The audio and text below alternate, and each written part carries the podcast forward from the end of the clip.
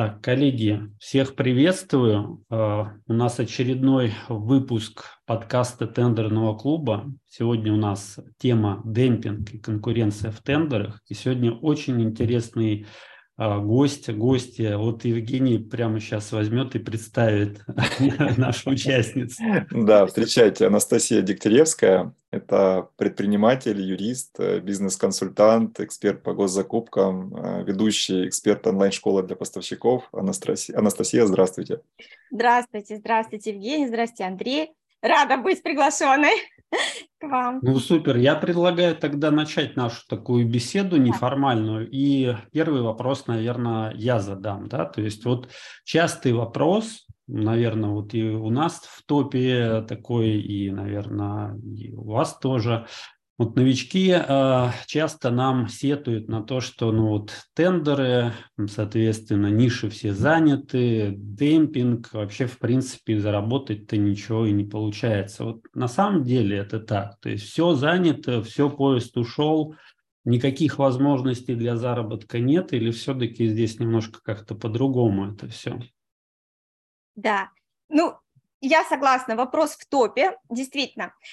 Но мне кажется, что в этом вопросе, знаете, люди вот все в кучу как-то сваливают, что и э, и демпинг, и заработать э, не получится, а, и все ниши заняты. Вот мне кажется, это несколько разные вещи, если позволите. Возможно, да, я вот могу предположить, что моя точка зрения, она а, не найдет там отклика у всех, но не могу, что называется, не поделиться. Во-первых, во-первых, коллеги, и я хочу это донести до начинающих предпринимателей, что это вообще-то большое заблуждение, что а, бизнес, а, доходный, да, прибыльный бизнес возможен только в какой-то низкоконкурентной нише. Что вот для того, чтобы у тебя бизнес попер, вот должна не зайти какая-то идея, да, вот какой-то супер какая-то бизнес-идея, и вот ты такой пошел вдохновленный, значит, озаренный, и, значит, стал там королем в какой-то бизнес-нише, королем там госзаказа, еще что-то, еще что-то, да, вот. А жизнь показывает, что это не так, да, потому что какая-то номер, э, новая супер какая-то идея, а, ее очень трудно саму эту идею проталкивать, да, что вот этот товар в принципе надо покупать, что вот эти услуги в принципе они востребованы. Жизнь-то показывает совершенно другое, что деньги можно зарабатывать там, и нужно зарабатывать там, в первую очередь, где уже много людей зарабатывают эти деньги. То есть там, где рынок сформирован. И в этом смысле госзакупки и наличие конкуренции там сигнализируют нам не о том, что все пропало, а о том, что это рынок работающий, туда можно зайти, и там можно заработать. То есть это скорее позитивный да, такой момент, что есть определенный пул покупателей, которые покупают, их не надо уговаривать, да, у них есть уже эта потребность, они будут покупать. И поэтому в этом смысле вот искать что-то такое супер отдельное и не идти в госзакупки только потому, что там уже кто-то есть, ну, на мой взгляд, это инфантильная позиция, да, вот, это первый момент. Второй момент на тему о том, что, как вы сказали, Андрей, поезд ушел, да, или как это было прозвучало? Да, что-то, можно... что-то, что-то вроде этого. Ну, кстати, да, вот да. интересная тоже вот идея по поводу того, что надо идти, где есть спрос, да, и вообще, в принципе, вот если сравнивать, да, вот у меня сразу же приходит такое сравнение с э, рыбаками, да, то есть надо а, ловить рыбу там, где клев, там, где рыбу находится, а не там, где вот куда-то ехать да. далеко и что-то там искать, что-то, какие-то новые места.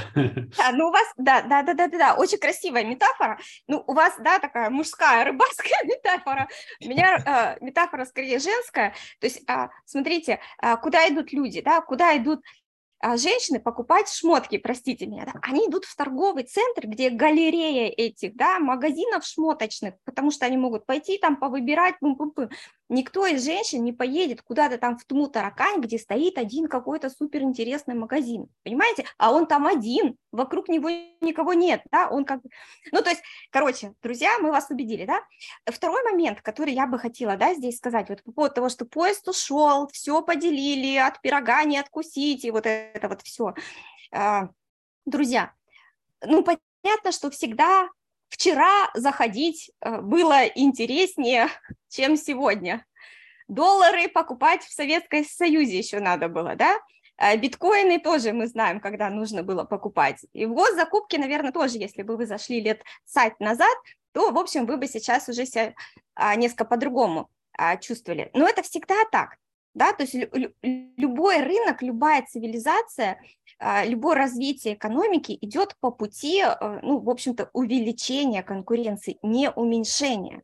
Поэтому сегодня заходить тоже можно и нужно, потому что завтра будет сложнее, потому что завтра будет сложнее. И всегда говорят о том, что заходить уже поздно. У меня первый бизнес, э, коллеги, э, начинался в 2007 году. Вот я ушла из найма, я была налоговым юристом, работала в Северстале, ну, такой прям крепкий корпоративный налоговый юрист. Ну и все, вот задрала меня вот вся корпоративная жизнь. Я ушла, я сделала агентство недвижимости. Как надо мной все смеялись. Да куда хоть ты прешь, как агентство риэлторов, их вообще тут как собак нерезанных, да? Вот. Потом, значит, э, в соцсети, когда мы пошли, ведь вы пошли в Телеграм, наверное, да, не самыми первыми, когда эта площадка только появилась, и я тоже нет, да. Я пошла в Инстаграм тогда, когда уже все кричали, что, господи, там уже все, уже все поделено между миллионниками. Мы Поэтому, в, нет, в Инстаграм так и не дошли, кстати, вот, да, это, это такое... мы заходили, а потом вышли, когда все заблокировали, да. При всех вот этих вот смешках в сторону Инстаграма я очень хорошо отношусь к этой площадке с точки зрения бизнеса, вот честное слово, да, вот, но так или иначе, а, поэтому, отвечая на этот вопрос, нет, не поздно, я лично знаю людей, десятки людей, если не сотни людей, которые заходили в 19-м, 18-м, там, в 20 в госзакупки, да, в 21-м, 22-м, 23-м сейчас заходят, и да, у кого-то не получается, кто-то медленно там с трудом прорывается, кто-то взлетает. Вот это соотношение, да, кто взлетит, кто потихонечку, полигонечку, кто вообще ничего не получится, оно от периода, вот судя по моим наблюдениям, оно не зависит да, то есть оно зависит от каких-то других факторов, не от времени. Так что, друзья, заходите, не бойтесь, найдете вы свой кусочек счастья, не переживайте. Да, но я думаю, что после таких разъяснений э, страх э, заходить э, в тему тендеров пропал, поэтому двигаемся дальше. И вот следующий вопрос. Относительно а, демпинга и высокой конкуренции в тендерах. Вот а, что считать а, демпингом, что считать высокой конкуренцией, то есть на какие вообще показатели стоит ориентироваться для вот того, чтобы понять, что здесь вот демпинг, а здесь ну, высокая конкуренция, туда не ходи. Ну, э, друзья, я вообще противница больших, ну, каких-то твердых э, цифр, да, вот конкретных цифр, да, то есть, грубо говоря, 10% снижения там это уже демпинг или не демпинг, да, да бог его знает. Зависит все-таки от, э, как мы говорим, ниши, да, от видов там, товаров, работ, услуг, которые вы э, продаете. Я думаю, что вы со мной э, согласитесь, если я скажу, что, например, ну давайте возьмем там какое-нибудь капитальное строительство, да, ну там уже проектно-сметная документация, как правило, составлена таким образом, что сильно-то не снизится, дай бог бы, да, вот в эту сумму поместиться. Ну, да, вот как, вот это по моему... Ну, действительно так, да. Да, да.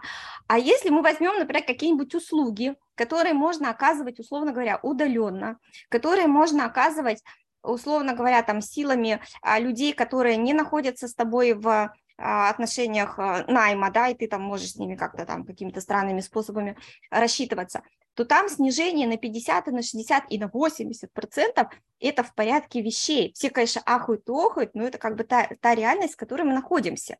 Вот, поэтому, на мой взгляд, нет какой-то твердой э, цифры, а, после которой мы бы могли сказать, ой, ну вот это вот демпинг, да, а это не демпинг. Это вот один момент, от ниши зависит.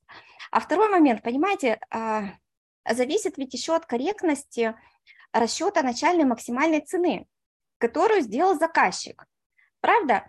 А, по идее, по мысли законодателей, ну вот как я понимаю, она должна быть плюс-минус в рынке, да, то есть она должна быть адекватная, и в этом смысле тогда снижение действительно не должно там происходить в каких-то глобальных э, размерах, вот, и там что-то около вот этой МЦК, куда-то там вниз кто-то пошел, и по-честному, значит, самый, кто там, самый недорогой э, вариант предложил заказчику, тот и выиграл. Но мы с вами имеем а, какие реальности, да, а, мы с вами имеем, что, например, заказчик, а, что у него эта цена НМЦК, да, она у него гуляет от рынка в обе стороны, она может быть абсолютно заниженной, просто потому что ему столько денег выделили, да, ему просто столько денег дали, вот он больше, вот он умрет, да, он больше не, не может выделить. Или наоборот, например, он там попросил какого-то знакомого поставщика, будем честны, да, это распространенная практика, что, слушай, ну сделай мне три коммерческих, да, этот поставщик сделал ему три коммерческих, вот с такой ценой. Этот же поставщик потом пойдет а, на этот же аукцион и будет давать цену ниже, чем он давал в коммерческом. Спрашивается, откуда взялся тогда демпинг, да? Ну, потому что такая НМЦК. Или, например, еще, знаете, тоже момент такой, а, я же работала с госзаказчиками, ну и сейчас продолжаю работать с госзаказчиками, допустим, да, или заказчиками там, по 223 закону. И у них есть такой показатель э, эффективности, как экономия бюджетных средств. Правильно? Они же отчитываются за экономию бюджетных средств, а они как раз не могут контролировать полностью этот процесс, потому что ну, они не понимают, ну, они не могут контролировать, какие цены дадут участники в ходе, например, закупки. Вот. А, а заказчиков-то с, с должностных-то лиц экономию-то спрашивают. Поэтому, например, вот в моей практике сопровождения заказчиков довольно регулярно возникают ситуации, когда а, заказчики условно а, с каким-то э, там поставщиком, подрядчиком, который они точно знают, что выйдут на эту закупку, они условно говоря договариваются, что НМЦК будет вот такая, ну вы дадите вот такую цену, ну или там не выше такой цены, потому что заказчику нужно отчитаться, что он там сэкономил 15%, чтобы все были счастливы. Понимаете? Поэтому э, к чему все вот эти, да, мои долгие рассуждения – тому, что понятие темпинга, оно не в твердых цифрах, оно скорее просто лежит в плоскости адекватности. А, все-таки люди опускаются до рыночных цен, да, или люди опускаются в ходе закупок до неадекватных цен, а, что влечет за собой а, не пойми какое исполнение контракта. Вот, вот эта ситуация мне не нравится, как и всем, как и добросовестным поставщикам, как и заказчикам нормальным тоже никому это не нравится. Но, к сожалению, присутствует. Ну, вообще, на, на самом деле, да, вот такая интересная идея, мысль, что вот, вот эти вот проценты, которые у нас э, законодательно установлены, то есть они такие оторванные от реальности, оторванные от вообще специфики, от ниш. То есть вот взяли какой-то средний процент по больнице, вот 25, то есть 20 24,9% это не демпинг, а 25 уже демпинг. Ну, да. то есть и без привязки к нише. То есть что-то да. такое среднее. Вот надо было какую-то цифру вывести, и ее вывели. Ну, ну а это как некий такой конечно. ориентир э, для, для ну, участников. Ну да, ну да. Угу, угу, угу. Не заплывать за буйки, да, видимо, что-то да. такое. Да, да да. Ну, а по количеству, то есть вот, ну, с демпингом мы разобрались, а вот именно по количеству участников, да, что считать э, высокой конкуренцией? Здесь тоже привязка к нише или же здесь э, есть все-таки какие-то твердые э, цифры, на которые можно ориентироваться? Ну, я не знаю. А, я, опять же, вот понимаете, у меня когда, допустим, люди спрашивают, что вот там, Анастасия, а, пришел на, пришло на аукцион там 20 а, участников. Я говорю, ну окей, тебе какая разница, придет 20 или придет один, кроме тебя, если этот один, вот вас двое, да, он будет тебя опускать, опускать, опускать в ходе торгов. Понимаете? Поэтому какая разница, сколько людей туда пришло? Вопрос в том, э, перебьешь ли ты цену своих конкурентов или нет, а уж сколько их там. Но с другой стороны, я понимаю, э, я понимаю коллег, которые, например, подают заявку, а, видят потом, что на этот аукцион пришло, ну, условно, больше 10 участников. Опять же, это очень условная цифра для меня, просто, ну, максимально, да, условная. И такие говорят, ой, ну ладно, тогда мы даже заходить не будем на этот аукцион, понятно, что там будет, в общем, а, не пойми что, и нормальные цены там не сделаешь. Не знаю, у меня нет конкретных цифр. Мы женщины уклончивые. Но а, на самом деле вот э, мы свою классификацию тоже выводили, среднюю, до, до трех это, это, это низкая конкуренция, мы как-то так вот для себя э, такой ориентир поставили, что до трех это низкая конкуренция, там от трех до, до семи в среднем, да, это вот средние такие показатели, то, что выше семи, это уже можно так отнести к высокой конкуренции. Но когда, конечно, на торги выходит по 20-40 участников, да. там, конечно же, волосы начинают да. Э, шевелиться на голове. Да. Есть такое, да. А вот, Но опять тогда... же, они же не во всех нишах придут, Евгений, согласитесь, да? Ну, конечно, конечно, да. Ага. Ну, кстати, вот здесь э, такое вот э, негласное правило в госзакупках, да, чем проще ниша, тем выше конкуренция. Я вот э, регулярно наблюдаю и смотрю, э, действительно, там, где очень простая закупка, простой товар, понятный, где любой, скажем так, желающий, кто выходит только на рынок госзаказа, может его пойти там условно в любом э, близлежащем магазине купить и поставить заказчику, там конкуренция, ну, скажем так, огромная, участников очень много. Да, да? Ну, кстати, вот у нас э, тоже бывает, приходят э, начинающие, мы у них спрашиваем вообще, ну вот какие ниши, что угу. канцелярия, конечно же, канцелярия, бумага, вот все это сейчас мы начнем. Посттовары, да. Ну, еще бытовая техника бывает, вот, ну, такая простая, там, всякие телевизоры, утюги, э, там, пылесосы и прочее. Бахилы, лампочки еще называют иногда. Ну, там тоже как бы да, такие простые да. медицинские товары, там шприцы, там какие-нибудь перевязочные да, бинты там, да, и так далее. Э, Евгений, я вот с вами здесь э, категорически соглашусь. Но я бы даже, знаете, э, развернула, что это не только в госзакупках. Вот это правило, оно универсальное в любом бизнесе. Да? То есть если легко зайти, значит, там будет много желающих, потому что легко зайти. Это как бы, да, это логика, ну, да. которая да, логика сама такая, жизнь да. подсказывает. Угу. Согласен. А вот э, по-вашему, э, в чем э, вот основные да, причины демпинга? То есть вот что кроется за всеми вот этими серьезными падениями цены? То есть неужели участники готовы работать в ноль или даже в минус? То есть вот в чем их интерес снижать так сильно цену? Я думаю, этот, я думаю, что этот вопрос интересен всем. Я, я уверена, что вы тоже проводили какую-то свою аналитику, ну, как-то, да, а, поделюсь, как я, да, а, думаю. Я думаю, что причины разные, э, и э, если да, не увлекаться там вот каким-то перечислением и сильно упростить, то я бы их э, объединила в три, в три группы. Первая группа Первая группа, на которую, честно сказать, хочется сразу же все свалить. Это недобросовестное поведение, будем так говорить, да, участников э, госзакупок.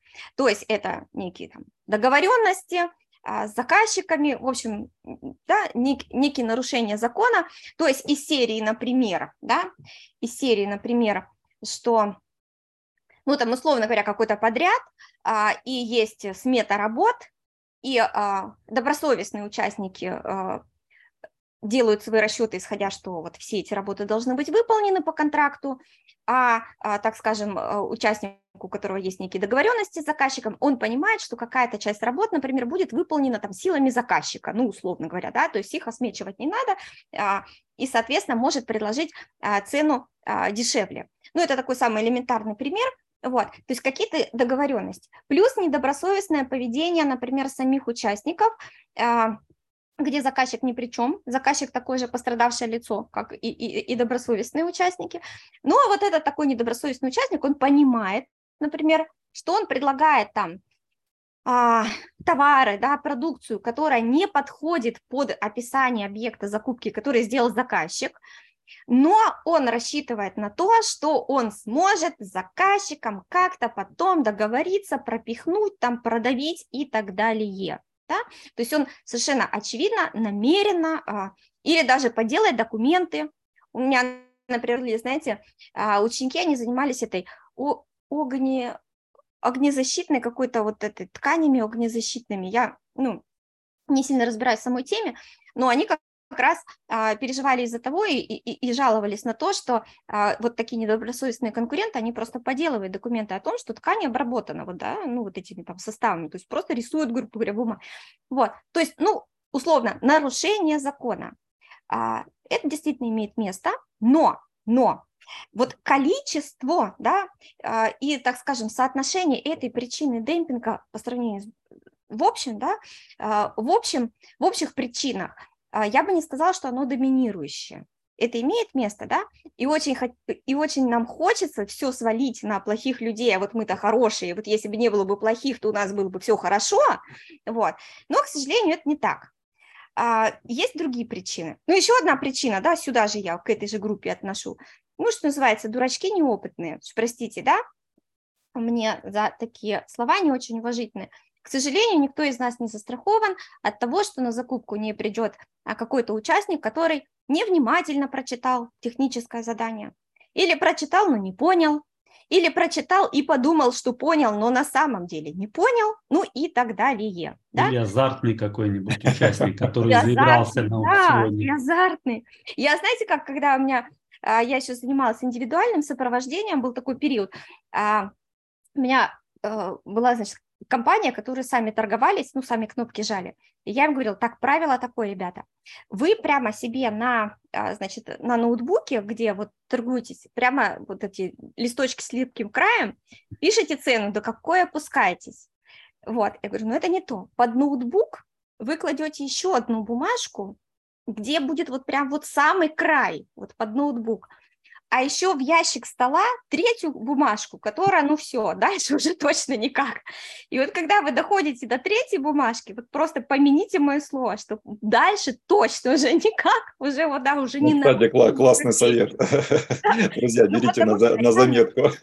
Да, тогда мы себе типа поставим, ну мы торгуемся до такого, а когда в азарт входишь, ну что там, 50 рублей там на тысячу скину, сейчас на 10 тысяч, не деньги, сейчас я вот урою моего конкурента, ну есть такое, да. Короче, ладно, это вот одна группа причин. А вторая группа причин, а, она вполне себе бизнесовая, а, на мой взгляд. А, это те ситуации, когда поставщикам, подрядчикам на самом деле не так уж и важно, сколько они заработают на этом конкретном контракте. То есть а, у них есть другие а, бизнес-цели, связанные с исполнением а, этого заказа, они для них важнее, чем прибыль вот по конкретному проекту. Например, например, возьмем те же самые закупки с дополнительными требованиями к участникам, там, где для того, чтобы выйти на определенные ну, закупки определенной, э, с определенными объемами, да, там, начиная там, от 10 миллионов, там, от 5, 20 где-то, вот, нужно иметь формализованный вот этот вот опыт исполнения контракта. И вот, например, вот этому конкретному строителю, ему нахрен не нужен этот э, контракт, но он ему нужен для прибыли, но он ему нужен для того, чтобы он мог ее на площадку закинуть эти акты, и для того, чтобы а, в следующем контракте, где там все под него сделано, понимаете, в следующем году, чтобы он пришел и, и все у него было хорошо. Или, например, а, я думаю, тоже вы знаете эти истории, когда, знаете, а, справочно-правовые системы, там консультант плюс гарант, там, ну, разные они есть, и а, эти компании, они даже а, дарили госзаказчикам, бесплатно устанавливали свои вот эти базовые версии, то есть даже в ноль уходили, да, в отрицательные значения. Почему? Потому что они понимали, что они потом 10 лет будут зарабатывать на обновлении. И это касается не только справочно-правовых систем, это может касаться какого-то оборудования, где ты, тебе главное зафигачить это оборудование заказчику, потому что потом у тебя будет гарантийный ремонт, текущий ремонт, эти как их расходники какие-то, апгрейд, да. и все, то есть ты себе обеспечил приток, да, приток выручки на несколько лет вперед.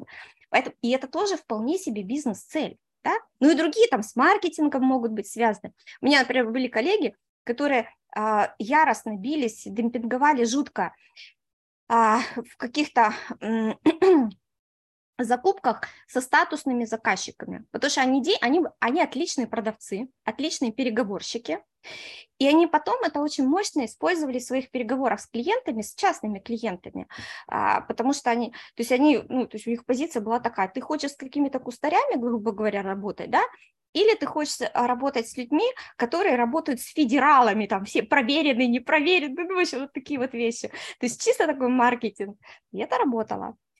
Так, а, ну, это вот, э, да, это да. маркетинговая составляющая тоже, вот, э, скажем так, э, казаться а не быть. Вот такой был яркий пример, когда там по, по поставщики там Госдумы или еще что-то, а, то есть да. какой-то шильдик приклеить к себе там на обложку, это Конечно. очень серьезно влияет на репутацию. Я таких, да, администрации президента, они там вообще, ну, всем показывали. А, и не придерешься, контракт есть. Ну, действительно так. Ну, да. кстати, еще буквально несколько моментов добавлю вот по поводу... А можно я еще третью группу? Да, да, да конечно, пока конечно. мысль, да, не потеряла. Да, и вот, а третья группа этой причин, она самая печальная для, для поставщиков, потому что, то есть вопрос задают вот буквально таким образом, что Анастасия, ну и вам наверняка то же самое, я не понимаю, как они дают такую цену, потому что, грубо говоря, там, ну, там, производитель, условно, а, дает нам всем одинаковую цену. То есть как они тогда снижаются? Я говорю, ребят, значит, а, значит, есть а, процессы, бизнес-процессы у этого поставщика, которые у него выстроены по-другому, не так, как у вас. И я всегда очень э, люблю приводить пример одного моего знакомого. Позвольте, я три минуты займу, потому что, на мой взгляд, это великолепная история, иллюстрирующая как раз, да, а, это. Смотрите, человек занимается, у него основной, а, основной э, продукт, который он возит, это мебель. У него есть а, договоры там с, ну, с мебельными фабриками. Что он делает для того, чтобы демпинговать перехватывать огромное количество контрактов и при этом работать с хорошей прибылью. У него система такая. Вот у него есть эти производители мебели, вот у него есть один регион, он работает конкретно по одному региону. А, и он, а, значит, у него своя машина, своя машина в лизинг взятая, то есть он не платит за перевозку, а, он сам какое-то время еще собирал эту мебель, но сейчас э, сборщик есть. И он э, себе подбирал закупки и подбирает таким образом, чтобы выстраивать удобную логистику, чтобы он за один день там в несколько нужных мест по одному маршруту поездил и, значит, быстренько там эту мебель собрал, и таким образом у него получается бесплатная доставка, никакого хранения и так далее.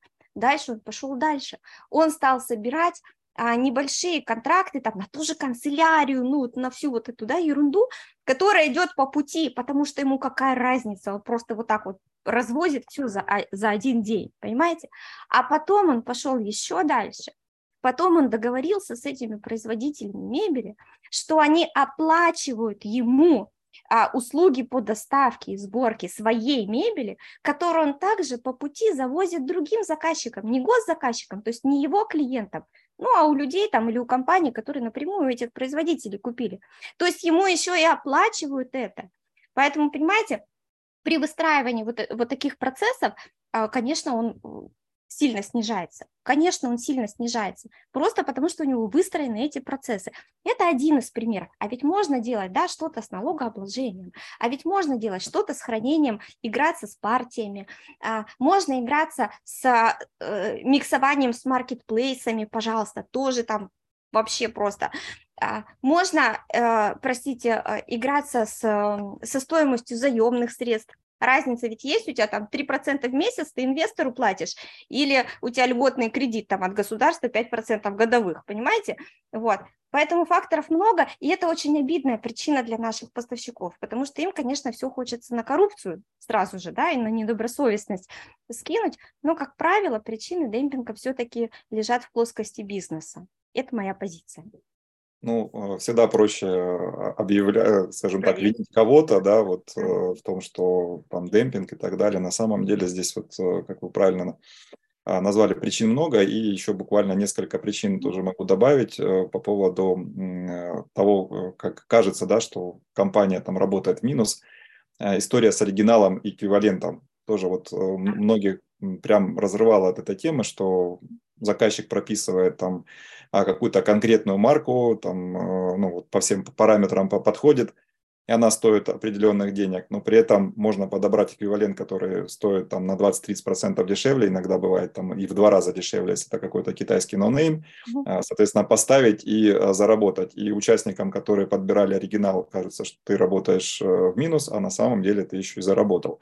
Вот, это как один из вариантов. И еще один очень был такой яркий пример, э, тоже в строительной отрасли, где на самом деле вот, э, с демпингом э, не все так однозначно, потому что здесь бывают и скрытые работы, бывают, например, те работы, которые берет на себя заказчик. А есть компании строительные, которые тоже вот, участвуют в тендерах для того, чтобы, скажем так, поддерживать работу своих специалистов, держать их, скажем так, в тонусе, чтобы загрузить работой. Угу. Тоже мы вот общались с директором строительной фирмы, и говорю, слушай, ну ты же на этом ничего не зарабатываешь. Он говорит, я ничего не зарабатываю, но я имею возможность держать людей в штате и платить им зарплату. То есть мы на вот этих госзаказах просто говорит, а, крутимся и э, держимся на плаву. А вот какие-то коммерческие заказы или там частные заказы, мы уже на них зарабатываем. То есть это тоже как одна из схем, которая вот э, да. на рынке есть. Да, совершенно согласна. У меня есть а, похожий тоже пример. А, крупная тоже строительная компания, они работают, у них подряды в основном, знаете, с вот этими продуктовыми сетями, типа там магниты, ну вот, вот mm-hmm. такого плана, да, и а, там очень плохо платят. Ну, то есть платят хорошие деньги, но дисциплина платежная просто капец. Вот. И поэтому а, они вынуждены, условно говоря, свой основной капитал вкладывать вот в эти большие проекты, и он там как-то возвращается с, прибылью, естественно, но это вот все вот так раскинуто а, по а, периодам. И при этом есть офис, есть сотрудники, вот, Евгений, ровно то, что вы говорите, а, которых нужно содержать, аренда, связь и так далее. Вот. И вот для того, чтобы не отвлекать основной капитал на эти нужды, для того, чтобы не привлекать заемные средства а, на эти нужды, они, а, у, них есть, у них есть второе направление – там услуги, что-то там по обслуживанию каких-то теплосчетчиков, еще что-то, еще чего-то, вот, и они за счет этого просто покрывают текущие расходы. Совершенно верно. Мне кажется, это здоровая стратегия. Да, стратегия вполне. здорового вполне. бизнесмена. Вполне. Вообще, в принципе, если здесь э, стратегию долгосрочную строить, да, то есть э, не всегда, а, когда зарабатываем в моменте, это, ну, как бы вообще конечный результат, да, то есть если мы, в принципе, на долгосрок как-то вот это вот все простраиваем, тогда вот, э, вот этот момент заработка, он произойдет, ну, чуть позже, например, да. И еще один момент, кстати, вот э, тоже не все учитывают, это то, что Вообще, в принципе-то, если вы не производитель, а вы э, как посредник да, участвуете в тендерах, то здесь важно вообще прорабатывать вопрос работы с поставщиками именно. То есть если вы нашли дорогой какой-то вариант, который у вас не вписывается, да, то есть, э, а другие участники намного ниже снизились, вам кажется, что это демпинг, Вероятно, вы не доработали на этом моменте и не нашли тот вариант, который намного дешевле. Андрей, вот прямо, знаете, ваши слова записать и в рамочку повесить. Потому что когда вот мне начинают вот эти вот страдания, да, а я человек очень жизнерадостный, очень оптимистично всегда настроен. Я говорю, не бесите меня своими страданиями, да, я не понимаю этого, не буду сочувствовать. Я всегда говорю, что когда вы видите, что вы регулярно проигрываете по цене, это не повод для страдания, это повод для исследования. Это, это вопрос, который для вас становится приоритетным на сегодняшний момент. Какого хрена они дают такую цену, которую я не могу дать? То есть не переживать по этому поводу, да, а идти и выяснять, вот как вы говорите, доработать вопрос бизнес-разведку произвести, с заказчиком пообщаться, поискать альтернативы на рынке, да что угодно, да. Главное вот не сидеть и не подавать вот просто тупо со своим же товаром, да, и, и плодить вот эти вот неудачи и самому себе там тюкать, что, ой, опять не получилось, наверное, с госзакупками что-то не так. Конечно. Ну, это уже из серии мазохизма, когда один и тот же товар по одной и той же цене пытаешься всем продать, его ни, ни, никто не покупает, ты, ты не можешь конкурировать, но все равно продолжаешь это делать. И ты говоришь, рынок неправильный, да, рынок неправильный, со мной это все в порядке. Да, ну а давайте тогда перейдем к следующему вопросу. Вот очень интересно, вот э, мы говорили о том, что законодательно установлена вот эта вот э, планка в 25%, и ниже которой уже включаются антидемпинговые механизмы. Ну, мы говорим про 44-й федеральный закон. Вот помогают ли вообще эти э, механизмы, которые прописаны в 44-м федеральном законе, бороться с этим демпингом? И вообще достаточно ли этих мер? Либо нужно вообще как бы в корне менять подход для того, чтобы э, как-то, ну, скажем так, сделать здоровую э, конкуренцию, в том числе вот вопрос решить с таким серьезным снижением на торгах?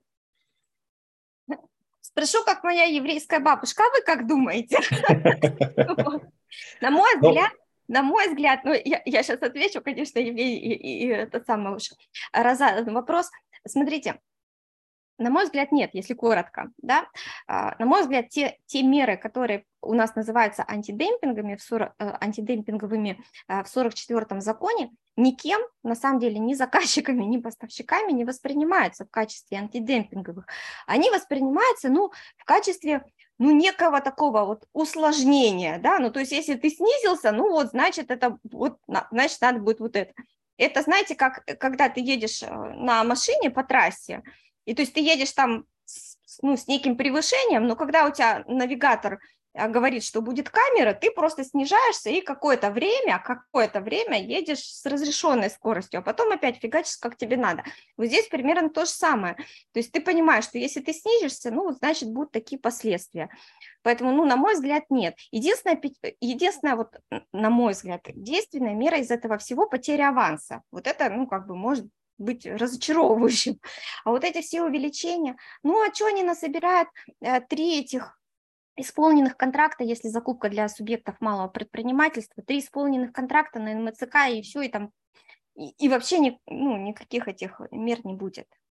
Но я не могу ничего предложить, У меня нет а, э, а у меня, кстати, вот такое мнение, что вот э, одну, ну, как бы часть статей закона писал кто-то один, а вот про антидемпинг совсем другой человек, потому что здесь есть прямо вот явный конфликт да, в этом. То есть весь 44-й, он направлен на то, чтобы участники снижались, да, то есть давали наименьшую цену. И вдруг появляется антидемпинг. И такие говорят, слушайте, вы сильно-то не снижаетесь, потому что вот антидемпинг и все прочее. Вот мне кажется, что здесь кто-то другой эту статью писал, кого-то пригласили. Мне, вообще, мне вообще не нравится идея, давайте так, мне вообще не нравится идея глобально выбирать поставщика по цене. Вот если так уж брать, да, но здесь вступает в силу, да, есть э, вот этот интерес экономии бюджетных средств, наиболее эффективного, как они говорят, а, использования бюджетных средств, под которым чаще всего понимается экономия. На мой взгляд, эффективность, вот если мы уж совсем да, в такие дебри теоретически уйдем, это все-таки не, далеко не всегда экономия. Поэтому здесь большой вопрос к нашим законодателям, которые вот так стратегически мыслят. Хочется им сказать, подумайте, пожалуйста, еще. Рынок недоволен. Ну, на самом деле я тоже соглашусь с тем, что те механизмы, которые есть, они мало кого пугают. Есть действительно как бы отдельная категория участников, которые ниже 25% вот ни, ни при каких обстоятельствах не снижаются, причем это вот идет именно от руководства, то есть они увидели, что там увеличено обеспечение исполнения контракта, и для них это вот э, как табу. Э, они 25% ни при каких обстоятельствах, хотя им объясняют, что, допустим, там снизишься ты больше, там заплатишь ты, там, например, там, за банковскую гарантию условно там не 10 тысяч рублей, там, а 15, но при этом ты можешь э, выиграть большой контракт.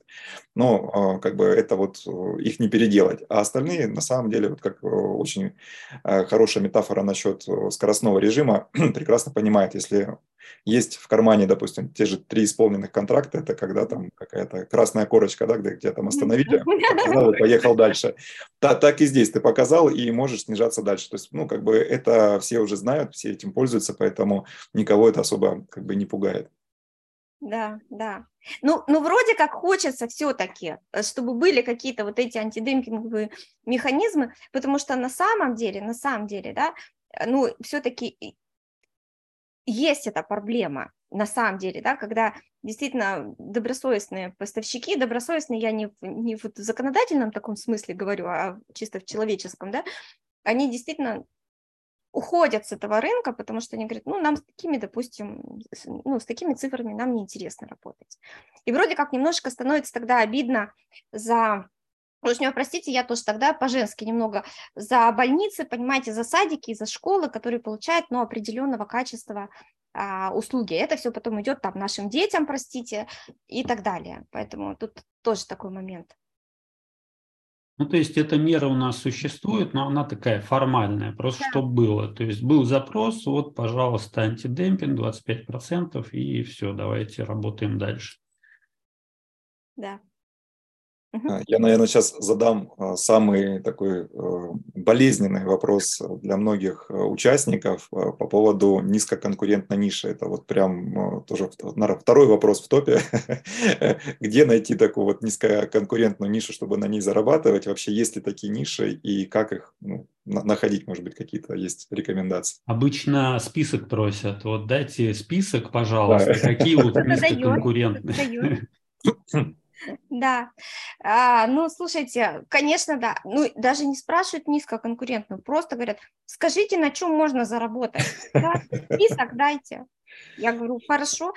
Короче, коллеги, низкоконкурентная ниша, низкоконкурентная ниша, вне зависимости от того, госзакупки это или не госзакупки, это ниша, в которую сложно зайти из-за денег, потому что высокий порог входа, да, вот, и, э, допустим, или из-за каких-то других факторов, а, организационных, административных, да, ну и так далее, например, если это какой-то эксклюзивный представитель, там, эксклюзивный, там, какой-нибудь там дистрибьютор чего-то там в регионе, ну, понятно, что он будет только один, и там уже там а, всякие договоренности вступают в силу. Поэтому, на мой взгляд, вот если это спрашивают новички, новички, или просят дать им список, меня это всегда смешит. Я говорю, я, пожалуйста, слушайте, медицинские томографы, давайте, да, а, строительство аэропортов, давайте, да, и строительство мостов там уровня Крымский мост. Вот вам низкоконкурентная ниша. Вам стало легче от того, что вам дали этот список или нет?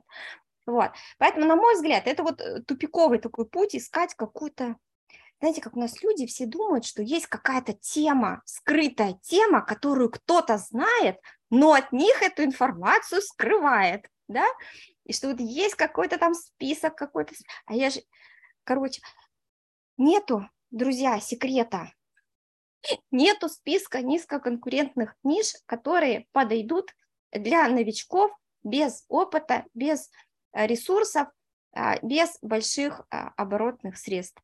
Смиритесь, идите в высококонкурентные ниши и ищите там возможность выделиться за счет других факторов. Сложной логистики, там распределение, а, распределение товарных э, потоков там, на разные каналы продаж, там тоже с этим можно поиграться, и, и много всего другого. У вас другого нет пути. На мой взгляд, короче, отвечая да, на ваш вопрос, Евгений, на мой взгляд, это бессмысленное абсолютно занятие, вот сидеть и искать какую-то нишу низкоконкурентную. Ну и вот э, уже косвенно затронули этот момент по поводу списков, да, вот этих низкоконкурентных ниш. У нас периодически на рынок выходят э, разные, так скажем, эксперты по тендерам, в кавычках мы их называем экспертами, да. которые э, вот этот список как некое такое конкурентное преимущество, там отстройку, да, вот они так уникальное торговое предложение, говорят, вот идите на обучение ко мне, и я дам вам топ там 10-100 низкоконкурентных ниш, и вы точно будете на этом зарабатывать. Вот, вообще, как бы есть ли какая-то ценность вот, в, в таких вот подборках, топах, которые э, раздают направо и налево, как бы и польза для участников? Да, ну, это, я думаю, что совершенно очевидно, что я, я лично не вижу в этом никакой ценности. А, а ведь есть еще, знаете, раздают ведь списки а, проверенных поставщиков а, да, точно, точно, это ценами. Вы понимаете? Я говорю, ребята, ну что, а у вас, у меня прям люди заходят и спрашивают, в вашем обучении вы список поставщиков даете? Я говорю, в смысле? Вот. Люди дают список низко, поставщиков с низкими ценами, которые под, чья продукция подходит под госзакупки. Я говорю, отлично, я говорю, это, видимо, какие-то дебилы, поставщики, потому что если этот список раздали двум людям, и у них образовался спрос, а они такие думают, да зачем мы будем понижать, повышать цены? Да боже ж ты мой, нас нас же включили в этот список, мы же должны держать марку и не повышать свои цены. Глупости это все, конечно, глупости, ну, на мой взгляд. Но, друзья, давайте так, пусть цветут все цветы. Э, я всегда отношусь к любым образовательным проектам вот в сфере госзакупок э, с определенной долей уважения, что бы я там не думала о качестве, допустим, это, потому что э, что-то люди все равно ценно оттуда получают. И даже после разного рода, ну вот прям разного рода обучения действительно рождаются хорошие поставщики на этом рынке. Поэтому, ну чего, пускай будет пускай будет. Я вот так считаю. Мне кажется, это, это ну, определенный такой принцип, который есть вот у всяких там, знаете, целителей, магов и всего прочего. То есть надо что-то, какой-то заговор сделать, и обязательно сбудется. Вот здесь вот со списками то же самое. То есть получили список, все, участвуем в тендерах четко по этому списку, и все, значит, у нас будет хорошо. Так, я вам еще подарю, давайте, еще одну прекрасную бизнес-идею. А, бизнес-идея сейчас а, прямо а, угадывать пол ребенка, да, то есть в 50% случаев ты будешь э, прав, и тебе платят деньги. И с гарантией с возврата, если ты, э, значит, не угадал, ну окей, 50% денег вернешь, но половина-то ты просто заработаешь вот просто потому, что ты написал там мальчик или девочка. Ну, это примерно из той же серии. Пожалуйста. Отличный стартап. Да, ну и продолжая, да, как бы э, вопрос связан с конкуренцией. Э, в каких тендерах э, конкуренция ниже, да, и с чем это связано? То есть вот не, не берем нишу, а берем вот именно направление, там 44 223 там гособоронзаказ, закупки малого объема. То есть вот а есть ли какая-то здесь, ну, как бы некая такая градация, что ли, вот здесь больше конкуренция, здесь меньше, вот какие-то зависимости? Ну, э, у меня нет статистики, поэтому я могу только какие-то субъективные свои а, ощущения а, говорить. И опять же, я не работаю плотно, у меня нет какого-то, да, вот такого перед глазами постоянного понимания, что происходит в гособоронзаказе. Но традиционно считается, что там ниже конкуренция, ну, в силу там определенных а, причин, по которым я новичкам а, просто очень не советую туда идти, если вы вообще там без опыта, без всего. Вот. Поэтому там, ну, как бы конкуренция традиционно считается, что ниже. А в 44-м законе, естественно, чем выше сумма контракта, тем ниже конкуренция, это тоже понятные, а, э, значит, понятные. И а, бывают э, вот эти, знаете, временные такие периоды, это вот, знаете, когда ноябрь-декабрь, то есть когда вот прошел вот этот вал, и там уже люди там в сентябре, в октябре, в начале ноября уже набрали себе заказов и уже просто не справляются. И бывает так, что вот закупки, которые идут в конце ноября, в начале декабря, они вообще как бы там туда мало кто приходит. Ну, даже в высококонкурентных нишах такое тоже бывает. Вот. Ну, вообще, если честно, да, коллеги, я, конечно, не провожу каких-то специализированных исследований на эту тему, могу вот только на ощущениях на каких-то э, отвечать на этот вопрос. А поделитесь, что вы думаете, мне прямо очень интересно. Ну, здесь однозначно тоже вот мы говорим про 44-й федеральный закон как э, легкую точку входа, но относительно легкую, да, все как бы начинают именно с э, госзакупок. Угу. Там конкуренция действительно э, выше, чем в том же самом 223-м или там гособоронзаказе. Ну и, конечно, если мы там берем скажем так, какую-то последовательность. Мы обычно говорим, что вот 44-й, 223-й, коммерция, гособоронзаказ, то есть это вот э, если выстраивать какую-то линейную зависимость, а, конкуренция вот э, уменьшается, да, как бы чем, чем сложнее действительно, тем а, конкуренция ниже, то есть это а, действительно так. Ну и, наверное, еще один э, такой вот заключительный, наверное, вопрос. Какие бы э, советы, рекомендации вы дали нашим слушателям э, по борьбе вообще с демпингом, с конкуренцией, то есть э, на что делать упор и вообще в какую сторону смотреть? Ну, каких-то свежих, да, новых э, советов у меня нет, я бы подсуммировала то, что я уже говорила. То есть первый совет не сидеть и не ждать, что а, вот какие-то методы, инструменты, идеи по поводу того, как вы можете вырулить на этом высококонкурентном рынке, да, что вы такое можете придумать, чтобы а, действительно забирать там, ту часть закупок, которая а, для вас интересна, не сидеть и не ждать, что эта информация придет до того, как вы начнете работать на высококонкурентном рынке, даже вот э, с низкими прибылями, да, там с низкими конверсиями выигрыш и так далее. Почему? Потому что а, информация, пока вы не в этом поле, ее недостаточно. Вот когда вы заходите на этот рынок, и да, там не все очень интересно с самого начала, но тем не менее количество вводной информации у вас кратно увеличивается. И таким образом у вас уже вот э, диапазон действий становится намного-намного шире, и идеи как раз возникают, они из практики. Поэтому я бы посоветовала просто принять как данность, что какое-то время, да, придется поработать именно в таких условиях. Но вы себе держите фокус, в фокусе внимания, чтобы такого сделать, что делают мои конкуренты, что не делаю я, да, и так далее. Вот это первое. А, и второе, а, опять же, заходим на высоко, высококонкурентный рынок и думаем, что, что мы можем сделать для того, чтобы выпрыгнуть из этого лягушатника, да? Что нам нужно там, денег найти побольше, чтобы, ну, на другой масштаб, а, может быть, какие-то соседние ниши поискать, но опять же, это все в процессе деятельности. Короче, мой процесс универсальный. Меньше думай, больше делай. Но, но, да, это не означает, что мы заходим в госзакупки с ноги, открывая эту дверь, ничего не понимая в 44 или 223 законе. Нет, коллеги, здесь э, прислушайтесь ко всем тем людям, которые говорят вам, сначала изучите правила игры хоть как-то, прежде чем действовать, потому что дров наломать действительно можно. Это факт. Так что вот так.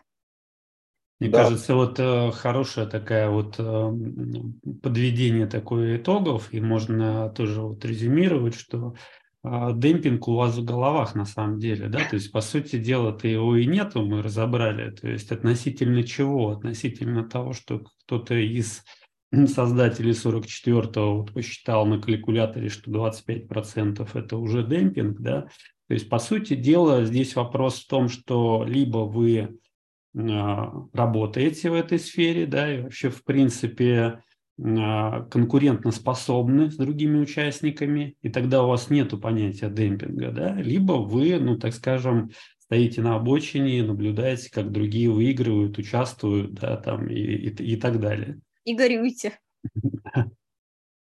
Да. Ну, нет, и можно идти в ниши, давайте так, все-таки никто еще не отменял у нас ниши, их, правда, все меньше и меньше становится, но тем не менее, а где действуют у нас не только неценовые критерии, правда? Вот, то есть специфическая, конечно, история, но тем не менее. Ну, это, это вопрос про то, что не только один аукцион вообще-то есть, есть другие да, процедуры, да не только 44 у нас есть, тоже другие есть, там и 223, и коммерческие, кстати. Да, вот у коммерческих вообще другая история. Они там на цену-то не всегда и смотрят, да, то есть там бывают случаи, не как бы исключения, когда выигрывает у кого больше цена, да, то есть и там немножко другие совсем критерии работают. Поэтому здесь вот вопрос в том, что либо мы а, уперлись в то, что вот есть какая-то причина демпинга, мы ничего не делаем, либо все-таки мы как-то с другой стороны подходим к этому вопросу. Да, да. И там, наоборот, в коммерческих там даже а, бывает так, что среди, там тоже есть свои антидемпинговые меры, и я видела ситуации, когда наоборот, самые низкие цены, они просто отсекались, да, то есть э, заявки, ну, отклонялись, условно говоря, именно на основании того, что вы снизились слишком много. Нам не надо такого, говорят коммерческие заказчики. Да, ну вот, кстати, там есть что посмотреть нашим законодателям вот в коммерческом секторе, потому что там здоровая такая история, то есть те, кто ниже всего отсекли, те, кто выше всего отсекли. И смотрим, в серединке, кто у нас тут самый такой молодец. Вот. И вполне, в принципе, рабочая история. Я тогда вангую, что появится, знаете, куча нейросетей, которые начнут как-то высчитывать алгоритмы, какие-то вероятности, как вот тебе вот в этот коридорчик поместиться. В общем, э, давайте так, если вот говорить о каком-то итоге, то э, смотреть шире чуть-чуть подняться над ситуацией, да, вот не говоришь, что вот демпинг, демпинг, подняться над ситуацией со всех сторон, да, с разных возможностей а, каких-то а, посмотреть. И, возможно, действительно вы бьетесь в закрытую дверь, и, возможно, а, стоит перестать биться в эту закрытую дверь, да, может, там рядышком где-то открытая есть. Ну да, если парадный вход закрыт, тогда не стоит ломиться, надо тогда через черный вход попробовать, соответственно. В принципе, такая интересная мысль. Ну что, коллеги, в принципе, очень интересный подкаст у нас такой получился. Было весело, не скучно и полезно, главное. Вот. Поэтому предлагаю на такой вот оптимистичной ноте и потихонечку заканчивать. Да, да. спасибо. Честно я говоря, думаю, было интересно. Мне было прям вот здорово интересно. Ну, супер. Думаю, значит, что инсайтов значит... много было полезных для внедрения, так что кто будет смотреть в записи, думаю, что смогут э, зафиксировать и использовать на практике. Главное, чтобы было полезно, интересно, поэтому, ну вот, э, кстати, э, здесь вот я думаю, что нашим участникам, слушателям нужно будет, э, так скажем, тоже проявиться, да, написать в комментариях, насколько понравилось, не понравилось. И это будет тоже определенный сигнал для того, что, может быть, нам что-то запланировать еще провести. Поэтому давайте вот участники активно там тоже как-то реагируйте. Хорошо, спасибо вам большое за приглашение. Это лестно, интересный разговор. Ну и такого количества метафоров в течение часа давно не было в моих беседах. Да, вам спасибо. Всем пока-пока. Да, всем пока.